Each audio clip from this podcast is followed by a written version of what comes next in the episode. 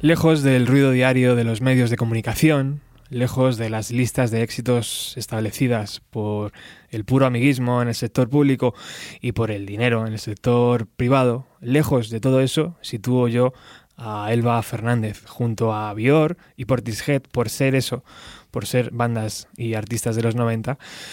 Elba es una gallega afincada en Madrid con la capacidad de hacerme creer que otro mundo es posible. Muchísimas gracias por venir. Gracias por invitar. ¿En días como hoy la morriña es menos? ¿O, o sigue? Lo dices porque llueve bien. Sí, sí, porque llueve a conciencia. Sí, hombre, me recuerda a Galicia, pero, pero claro, no es lo mismo. Aquí hay otro tipo de tráfico y de movimiento. Allí estamos acostumbrados a que el tráfico sea más liviano. Más liviano, incluso lloviendo. Claro. Eh, luego me explicarás ese cambio, ¿no? Porque yo, nunca es fácil cambiar ciudades. Es divertido, pero nunca es fácil. Bueno, Morden estará, es su nuevo proyecto y estará el próximo jueves 15 de marzo en la sala Moby Dick de Madrid presentando Fragment to Dominate the Silence.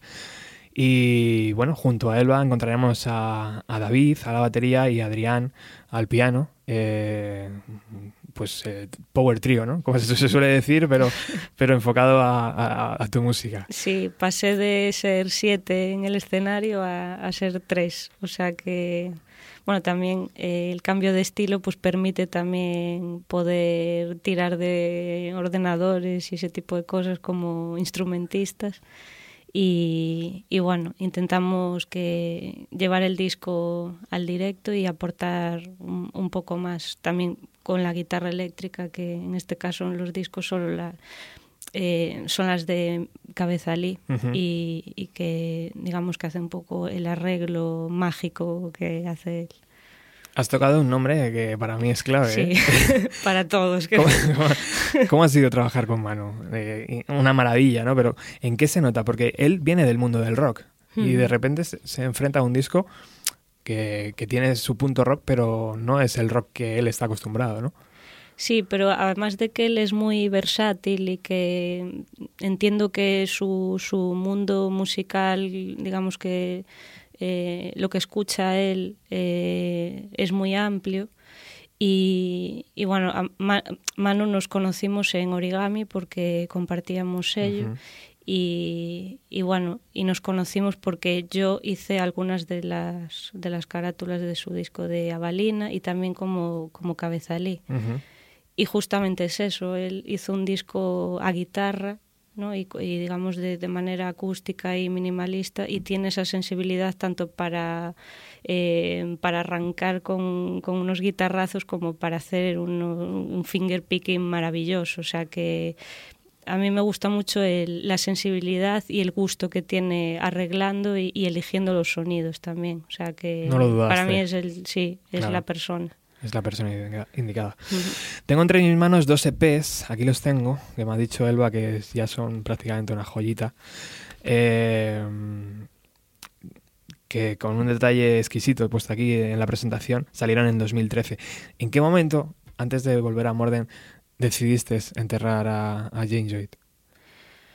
Pues en un momento que también eh, estaba un poco ahogada personalmente y, hasta que no empecé a, componer de nuevo y me vi en otro contexto, con, acompañada de otra gente y en otra ciudad, pues eh, no pensé en, en que el, el, proyecto iba a cambiar hasta de nombre, ¿no? pero creo que es necesario también respetar que Jane Joyce era, empezó digamos, con, con, mis canciones en una habitación, pero después eh, hubo muchas personas implicadas en el proyecto y, y, para mí al final acabó siendo casi una banda, ¿no? Uh -huh. por, lo, por, lo, menos los dos últimos años fueron así. Entonces quería, eh, ya que todo eso pues ya no, no estaba, pues ahora que me pongo en el barco yo sola, eh, también quería cambiar de nombre y, uh -huh. y, y un renacer de alguna manera. Qué bien. Eh, esto de origami, ¿qué pasó? Eh, porque yo tenía contactos y todo lo que sacaba me moló, pero ¿ha pasado algo que...? Pues yo estoy en el mundillo, pero no estoy. O sea, es que es una cosa... Origami, de hecho, Origami y yo. No, no, o sea, es algo totalmente casual, ¿no? Ah. Pero, pero sí, o sea, se fue... Qué pena. Digamos... Eh, Miguel tiene otros proyectos y, digamos que le comía mucho tiempo y al final, pues eso, o sea, la música independiente ya sabemos todos cómo funciona y a veces se puede y a veces no puedes. Entonces, si él no consideraba que podía eh, dedicarle tiempo y calidad ¿no? a, a, su proyecto discográfico, pues decidió dejarlo. Porque calidad había de sobra, ¿eh? Sí, en todas las presentaciones. Pero es que claro, es que eso te quita muchísimo tiempo y, además él tenía una visión de, sello, pues eh, la verdad es que no muy común, ¿no? O sea, eh, mm. más, e- más europeo, más, daba mucho apoyo, sí, sí, se lo tomaba mucho. ¿Te molesta si resucitamos durante 4 minutos y 15 segundos este proyecto? no, de hecho hace años que no lo escucho, o sea que mi reacción ahora... Vamos a grabarla en vídeo entonces. Dale, Alex.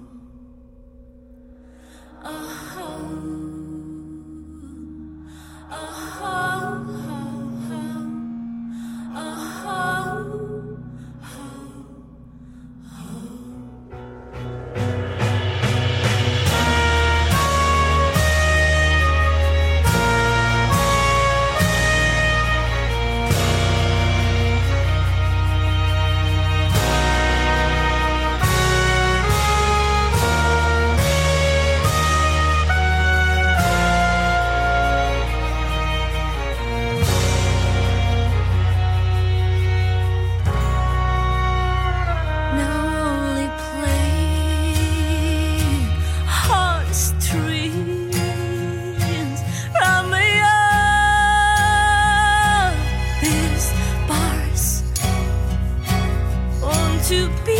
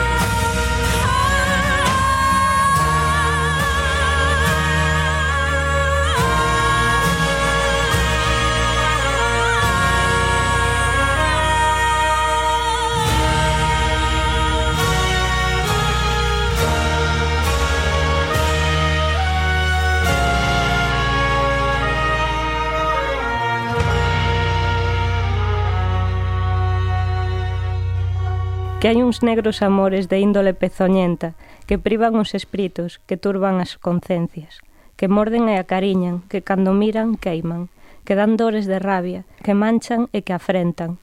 máis val morrer de friaxen que quentarse na súa fogueira. Julio, espero que no te importe, ¿eh? entre tú y yo. Bueno, igual que la música te da, a veces te quita, ¿no? Y, y me gustaría saber durante esa temporada qué te hizo alejarte de la música. ¿Cuál fue decir, "Mm, me voy?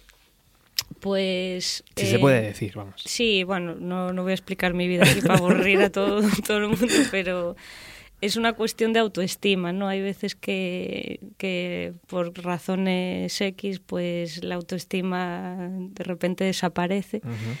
Y, y uno pues piensa que no es capaz de hacer lo que lleva haciendo toda su vida, ¿no? Y son cosas muy sencillas, o sea, eh, se puede comparar con, con la gente que entra en depresión y que no puede ni levantarse de la cama, ¿no? Es un poco no no fue tan extremo, pero es la incapacidad, ¿no? Que a veces nuestra cabeza nos eh, nos juega esas malas pasadas. Y entonces, eh, bueno, pues de repente no te apetece escuchar música, no te apetece coger la guitarra y hasta que de repente, pues un día, de alguna manera, eh, te obligas o pasa algo que te obliga a eso. En mi caso, recibí una llamada para, para hacer un encargo musical y, y nació The Darkest Times y, y bueno, a partir de ahí fue como, puedo. Entonces mm, volvió otra vez el gusanillo. ¿Pero por qué tenías duda? Pues es que no se puede explicar. No se puede o sea, explicar, no, no, es algo que Desde dice- fuera se ve diferente, Sí, claro. como que todo te parece, hablando mal, una mierda, ¿no? Todo lo que haces. Claro. Entonces, eh, pues lo dejas hasta que hasta que puedes volver a ver. O sea, de hecho acabo de escuchar ahora esta canción que no podía escuchar Vaya, y, y me ha gustado guay. escucharla. Buena, buena, buena noticia. ¿Y entonces qué es lo que te hizo regresar? ¿Un proyecto? ¿Un proyecto...? Eh, Sí, ¿Qué- un proyecto audiovisual. eh, eh, que bueno, que arrancará ahora eh, también se alargó un poco en el tiempo, ¿no? Porque por temas de, de- de producción y cosas así, pues Sí. se alargaron las decisiones de, de arrancar y, y ahora eh, en verano arrancarán para, para grabarlo y el año que viene pues eh, saldrá en la tele. ¿Y podremos escuchar en la tele parte de este trabajo? Eh, ¿O, o no tiene nada que ver? Sí, tiene, Sí. tiene que ver. De hecho, muchas canciones están inspiradas en ese guion. Es un thriller, es una serie. Y, y bueno, The Darkest Times era, digamos, la canción principal, ¿no? Que, que digamos, eh, abriría la, la serie. Y, y muchas canciones, pues, igual nos suena, o sea, haremos canciones, digamos, música nueva, pero eh, nos basaremos en, en algunas de ellas, claro. Qué guay. Eh, antes decía lo de Julio porque leíste el- el- el- la estrofa o el verso eh, de Rosalía en, en su programa y yo lo he recuperado con todo el cariño y el respeto a Julio y porque ahí está la clave ¿no? del nombre del proyecto que es Morden acabado en M. Y no sé si te apetece lo has explicado ya muchas veces no pero no sé si te apetece explicar otra vez de por qué ese nombre no esa tarde que estabas leyendo el poemario y Sí, estaba buscando, pues eso, ya había decidido que tenía que cambiar de nombre y quería, o sea, tenía en la cabeza que fuese algo pues fácil de pronunciar, muy directo, eh, casi despersonalizado y, y también que tuviese algo que ver con, con mi tierra, ¿no? De alguna manera. Y leyendo a, a Rosalía de repente vi Morden y digo... mm, Se encendió la pues luz, ¿no? Sí, fue como me gustó. Y, y me gustó también el concepto, ¿no? De, de morder, de, de la vida que nos muerde y que tenemos que morder para defendernos y, y bueno, y nació así. Y luego, pues miras en internet lo típico de a ver si alguien se llama así. Que es un momento crucial en la Claro, vida eso- de un artista. Claro, ¿eh? y buscas y dices a ver si tal. Uno de- Houston, ¿eh? se llama Morden, ¿por qué? claro. Bueno, no había nadie. No encontraste no, a no nada. encontré a nadie en Spotify que, que, que se llamase Morden, así que dije, O sea que- bueno, pues ya está. Para adelante. ¿Qué te parece si escuchamos esa canción que abrió la lata de todas las demás? Vale, ¿Sí? genial. Dale, Alex. lies on my lips.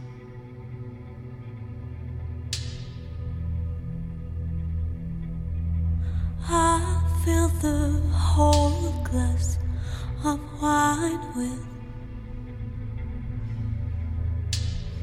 your bleeding heart, your bleeding heart, your bleeding heart.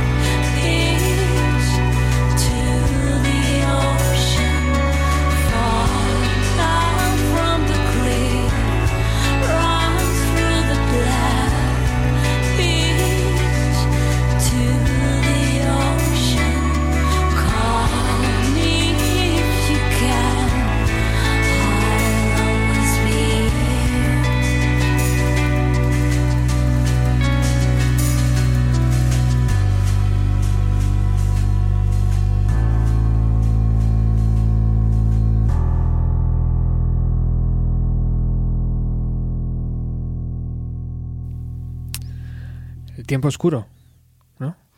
Más o menos. Los tiempos oscuros, sí. Ya pasaron. Bueno, Casi, depe- casi. depende de qué contexto. en el mío personal puedo decir que sí, Sí, ¿verdad? pero en general no. ¿Cuál fue la siguiente, Elba? Después de... Pues sinceramente no sé. O Ya- sea, porque como pruebo cosas y esto tenía que salir y la acabé en ese momento, pero luego después también es verdad que cojo como ideas que luego quedan ahí y luego las vuelvo a, a recuperar. Entonces no sé cuál fue el segundo tema que realmente acabé. Creo que fue All of Me, pero, pero vamos que da igual. Da igual, sí. ¿Salieron todos más o menos rápido o, o costó? Bueno, dentro de... Es que claro, es muy relativo Sí, eso, claro. porque hay gente que en un mes se hace Sí. 14 canciones. Yo, eh, yo tardo bastante más, porque también eh, las canciones nacen de, de textos o poemas que escribo en castellano y después pues voy un poco traduciendo, adaptando eh, a las melodías, que es un poco, para mí es lo más, lo más importante para luego adap- adaptar la letra. Y luego me paso mucho tiempo también retocando ¿no? las, las palabras de, de las canciones, entonces al final me lleva muchísimo más tiempo, o sea, meses. Claro.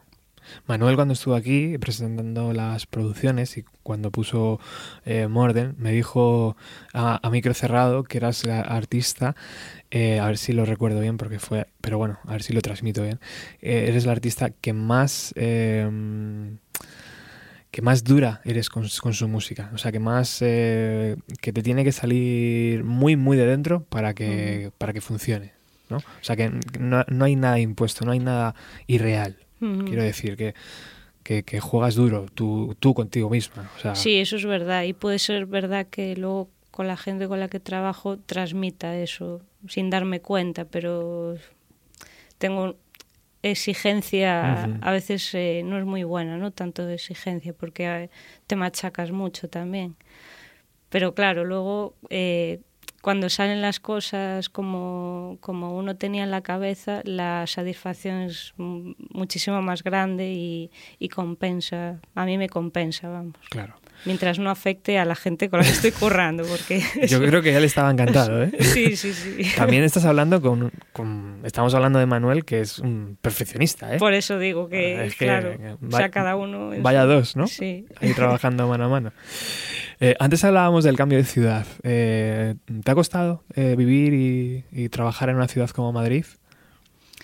Eh, yo creo que como era mi primera vez que, que salía de, digamos, de, de, de Galicia, yo me mudé muchas veces de, de casa, pero siempre en la misma ciudad, ¿no? Entonces también tenía ganas de, de empaparme de, de otras cosas y, y bueno, y, la oportunidad pues eh, fue esa y, y la verdad es que estoy contenta aquí, o sea que eh, digamos que no, no me costó para nada, o sea que... ¿Y las, las amistades acaban siendo musicales también? ¿O al final, bueno, hay un poco de todo?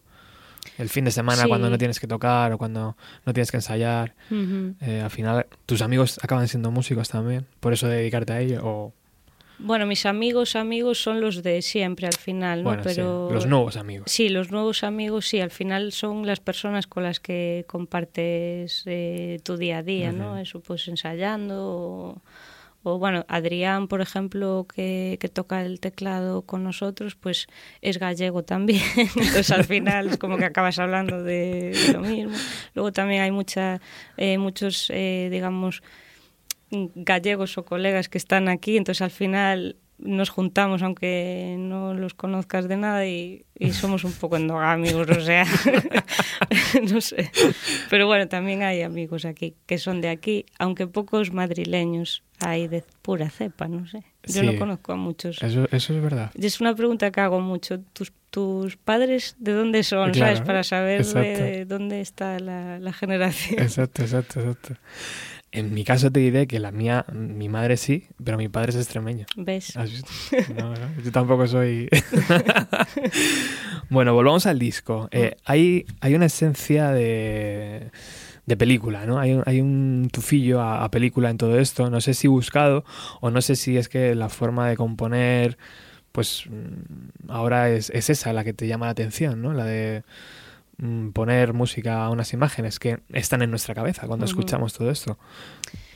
Sí, eh, digamos que antes cuando, cuando componía en, en Jane Joy eh, me basaba también en imágenes, pero de alguna manera creo que son mm, más literarias, ¿no? O sea, me gustaba más como crear personajes, en el, en el caso de los animales, o, y, y hacer de alguna manera una fábula o apoyarme un poco más en, en- en algo más eh, literario.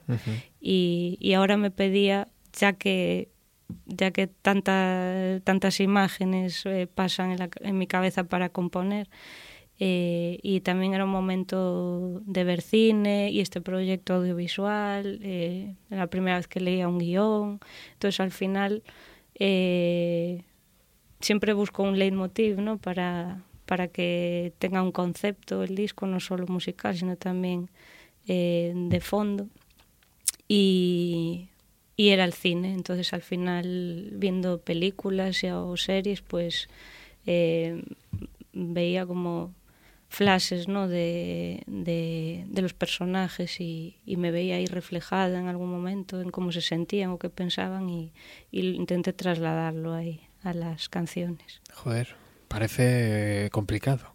No sé. O sea, coger una guitarra, hacer una canción y fijarte en unas imágenes, intentar llegar hasta ahí, no parece fácil, ¿eh? Bueno, pero al final es, eh, yo creo que la idea es ser, eh, digamos que fiel a uno mismo, ¿no? Y a, y a lo que quiere contar, ¿no? Y, y al final tienes que contar lo que tú sientes, ¿no? Y de alguna manera, eh, yo como no sé cantar al amor, pues Ujú. tengo que cantar otras cosas y, y, y cuando empatizo con, con, con sentimientos y con, aunque sean de vidas ajenas, soy capaz de, de- de contarlas, pero a través de, de lo que siento yo, ¿no? Ujú. Entonces al final eh, es igual de sencillo que cantarle al amor porque estás enamorado o al desamor porque estás desenamorado Ujú. o lo que sea. Absolutamente. Pero imagino que te, que te flipará, por ejemplo, escuchar un She Love You de los Beatles, ¿no? Una canción de amor, ahí en plan... Sí, claro, Claro, sí. Después aunque al luego- final eso es. O sea, yo no soy eh, oscura todo el día. O sea, eso es una faceta y una parte mía, ¿no? La, la parte creativa. Pero vamos, escucho muchísima música de, de ayer, de hoy e incluso de baile. Ahora, ahora iremos con eso de la música, porque estás en un programa dedicado a los 90. Me gustaría que me, que me dijeras tus 90. Eh, pero, ¿qué literatura encontramos en, en las canciones? ¿Qué, qué narrativa? ¿Qué, qué- ¿Hay un principio y un final? ¿O, o nos encontramos un pais- el paisajes diferentes? Sí. Eh, no, yo creo que no hay. Sí que el tracklist está formado de alguna manera para que musicalmente pues tenga ese sentido, ¿no? De, digamos, de, de historia sensitiva. Pero las historias son muy diferentes, o sea, no, no está contando una historia que, que tiene un principio y, y un final. De hecho, el, el, el tracklist es también el setlist, porque Ah. funciona también. que ya es como, claro, es como que el, el tracklist ya lo, lo se hizo ya para como si funcionase en un directo, ¿no? Entonces ya probamos a cambiarlo y era como no. ¿Y se añade aquí algún bis después? ¿O, Por o- ahora no. ¿No? No, por ahora no, porque es que aparte de David y yo somos como que tiene que ser la canción perfecta. y nada, nos aprobamos a hacer alguna versión o algo así que nos apetece mucho. Pero como no funcionaba, era como, bueno, ya la encontraremos y cuando la encontremos, pues metemos alguna, alguna cosilla. Claro, Sí. si no, no hay que forzar. No hay que forzar, ¿no? Estáis a gusto con, con ese setli- setlist. Mm. Bueno, ¿qué te parece si escuchamos algún tema más de estos Vale. fragmentos para, para dominar el silencio? Alex, dale ahí al play. Are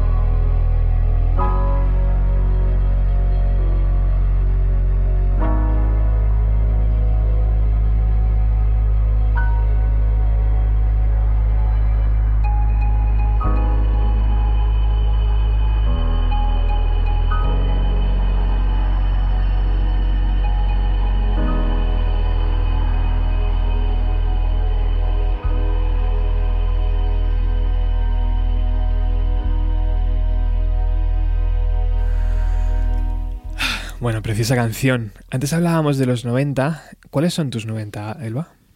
Mis 90 se resumen en Nirvana. ¡Yes! O sea, es... Es, es la mejor hecho, respuesta que me puedes dar. eh, sí, Para mí, pues claro. mira, es mi grupo, o sea, cuando, cuando escuchaba Nirvana digo, ¿será una cosa de ahora o será también mi grupo favorito cuando tenga, no sé, 30, 40 años? Lo sigue siendo. Sí, ¿verdad? Sí. ¿Qué te transmitió Kurt Cobain en sus canciones? Es que era una mezcla entre rabia y, sensibilidad. O sea, aparte que sus melodías eran eh, bonitas en, un entorno agresivo, ¿no? De, distorsión y, de letras muy viscerales y no sé. transmitía muy bien su personalidad en, sus canciones. Y, luego está el no sé qué que tiene que, que te llega y, te arrasa. Son de esas personas que tienen algo, ¿no? O sea, Mm. hay algo alrededor suyo que te atrapa.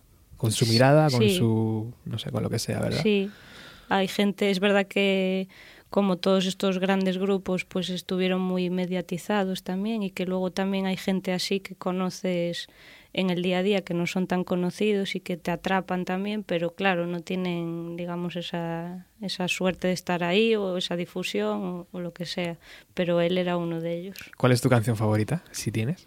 ¿O disco favorito? O... Eh, canción favorita imposible, porque aparte yo con eso de los favoritos lo llevo mal, pero mi disco favorito es Inútero. Inútero. Mm, se cumplen ahora 25 añitos.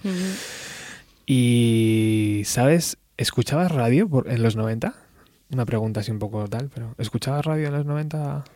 Sí, escuchaba yo, las radios comerciales y bueno, es verdad que antes eh, ponían más de todo y al final pues te grababas tus cintas ahí, TDK y... ¿Todavía tienes cintas TDK? No, ya no, ya fue como tengo que ir hacia Latillo, porque si no...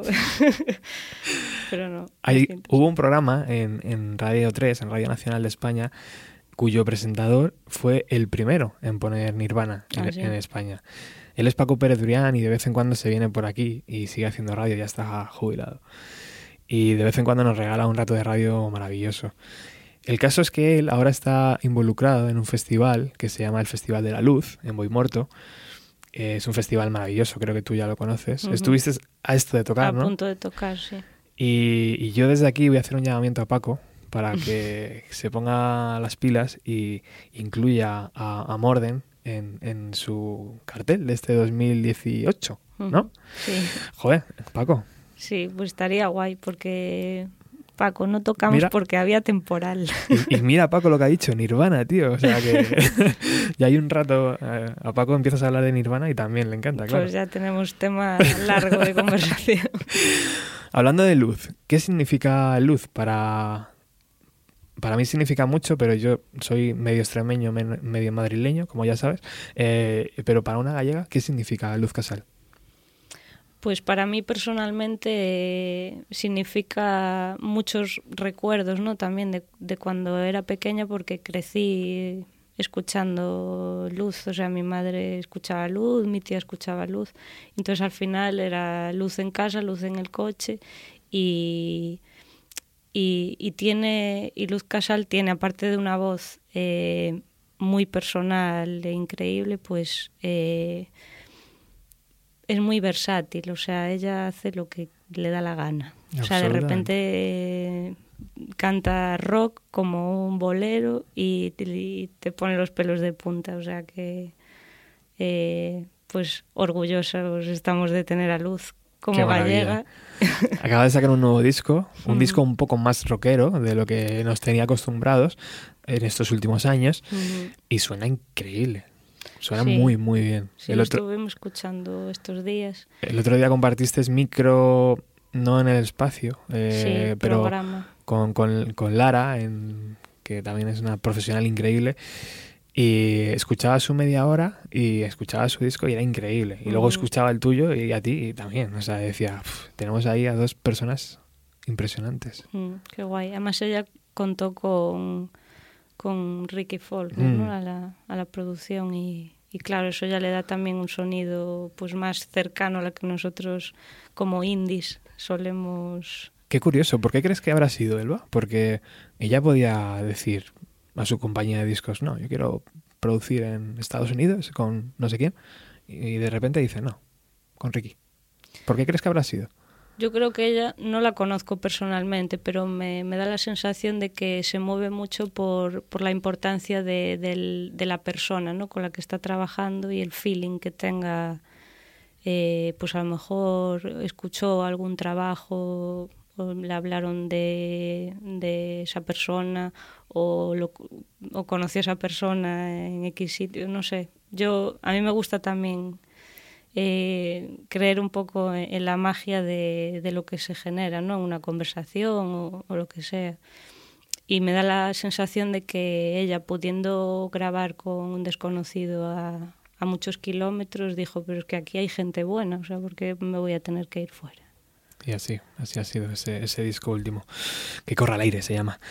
Hablando de la técnica vocal de Luz y de su increíble eh, vozarrón, el tuyo no se queda atrás, ¿eh? Gracias. ¿Cómo lo haces para soltar ese chorrazo ahí? Porque hay momentos del disco que dices, wow. Me costó, digamos... eh, ¿Se nace con ello o hay que trabajarlo duro, duro? Bueno, yo no tengo formación vocal, o sea que también mi familia eh, es de cantantes, ¿no? Pero de cantantes no formados en escuela. Y, y bueno, llevo cantando desde pequeñita, ¿no? De alguna manera. Lo que no sabía es que podía, digamos, eh, sacar la voz hasta, hasta donde estoy experimentando, ¿no? De alguna manera. Y, y eso es, es cuestión de autoestima también. Cuando, cuando crees que puedes, dices, vale, pues voy un poquito más allá, a ver hasta dónde puedo llegar. Y, y a pesar de que en Jane Joyce era demasiado, o sea, ahí lo tenía como muy marcado, ¿no? La épica en la voz y que era algo muy característico de ese proyecto. Aquí quise, dependiendo de la canción, pues ir un poco al servicio de, de lo que estaba contando. Entonces, cuando son canciones más introspectivas, pues eh, me gusta más ir al susurro y probar un poco también Ujú. eh, tonalidades y, y texturas en la voz como instrumento que es. Ujú. Wow. Pues vamos a seguir disfrutando de esa voz. Alex, siguiente tema. Creo que es Underwater. ¿No? ¿Cuál es? Funeral. Funeral. Vamos a escucharlo.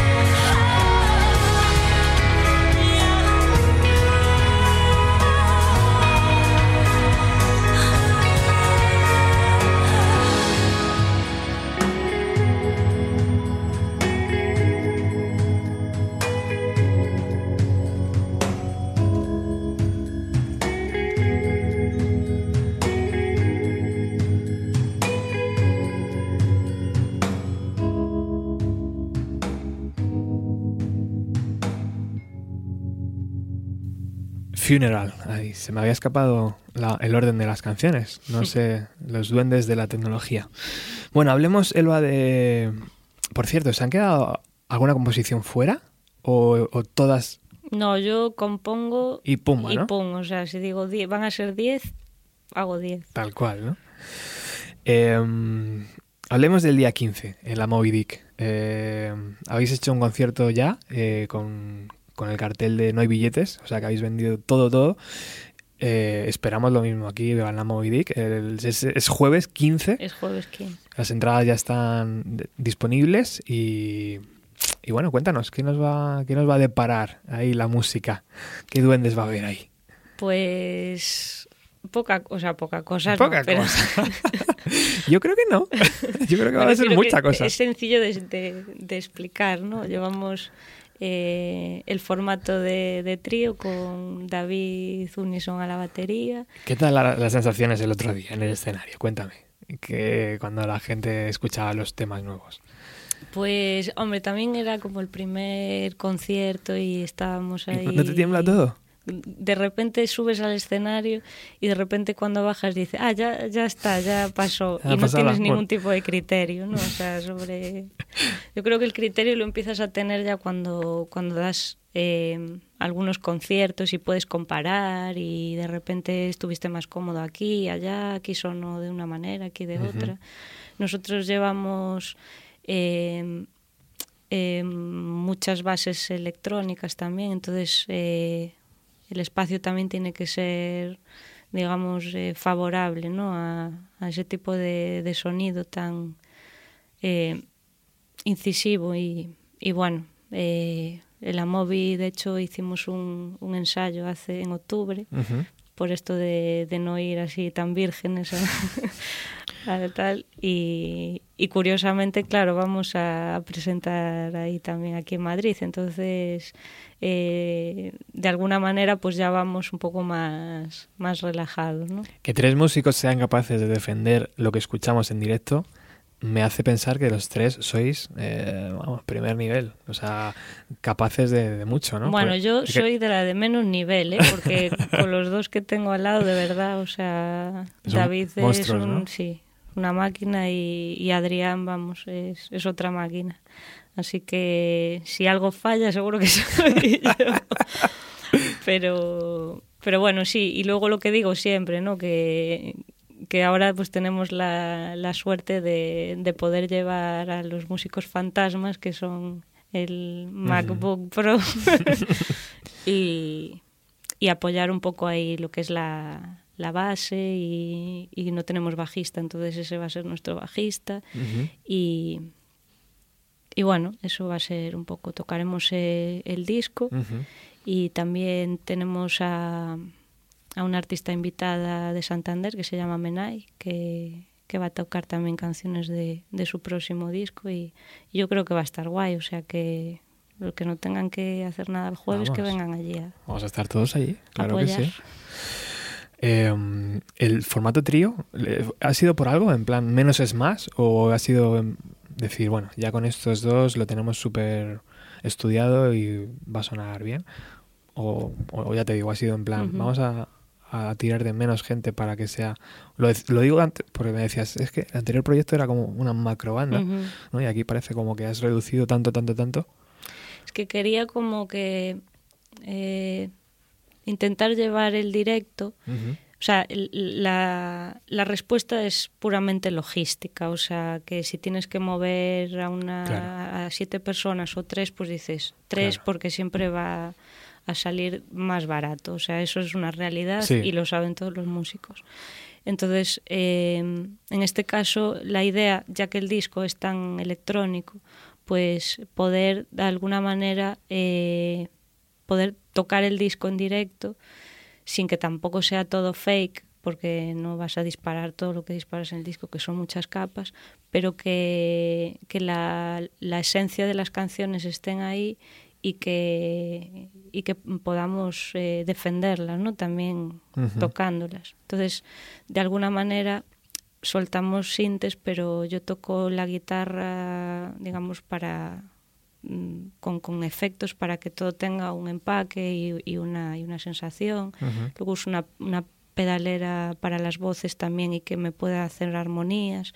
Entonces, eh, la tecnología pues está ahí para ayudarnos y la aprovecho bastante Qué en este guay, caso. Qué guay. Y bueno, y antes, claro, el- el- el- los discos eran más acústicos, entonces eh, tenías que llevar la trompeta y las, Mm, y las cuerdas porque eso no lo puedes, Claro, eso es, si lo disparas es muy claro. feo, sí. ¿no? Sí, O sea, sí, sí, sí. No es natural. Entonces, bueno, pues es un poco la, la historia. Muy bien, pues eh, jueves 15 en la, en la Moby Dick de Madrid presentando este trabajo que hoy Elba también nos está aquí presentando. Vamos a escuchar un montón de canciones, creo que llevamos tres, ¿no? Más o menos. Tres de las diez, ¿no? Son, Son Dos, diez, sí. diez. Algo- alguna más escucharemos. Antes, eh, te- al principio del programa te colocaba al lado de, de Bjork y de Portishead porque mm, son muy noventas para mí.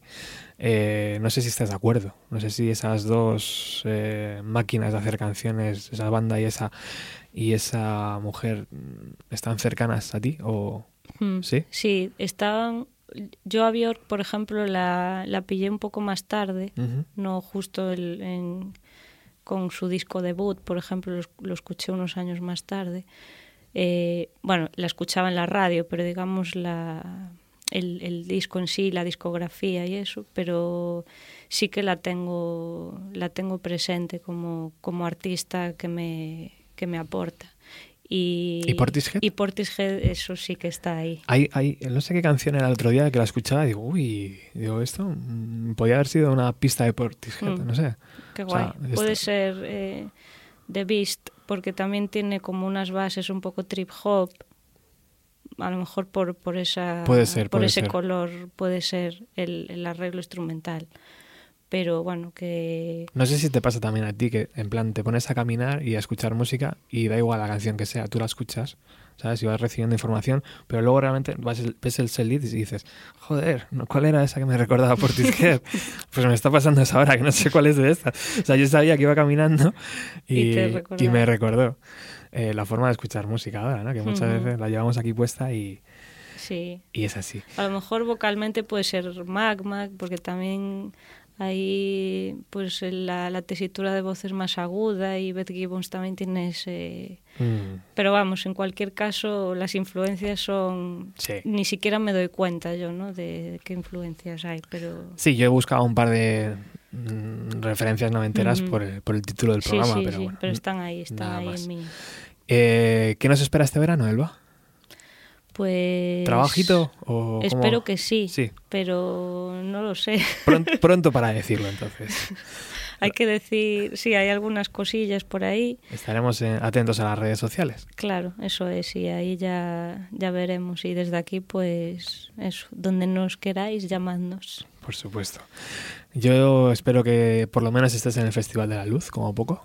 Y, y te agradezco un montón el esfuerzo de haber venido hasta A aquí, ti. Hasta el programa. Y, y creo que nos vamos a despedir con, con Magma, ¿no? ¿Qué te parece? Vale, Alex. ¿Magma? ¿Sí? Gracias por venir. Gracias a vosotros. Y nosotros regresamos próximamente con más música de los años 90. Recordar este proyecto, ¿eh? Morden, merece la pena. Estará el jueves 15 de marzo en la Moby Dick de Madrid y, y visitar sus redes sociales para haceros con una copia del disco que es una exquisitez, es una maravilla y, y se me olvida siempre. Alex está al otro lado, Alex Gabasa en el control técnico. Chao.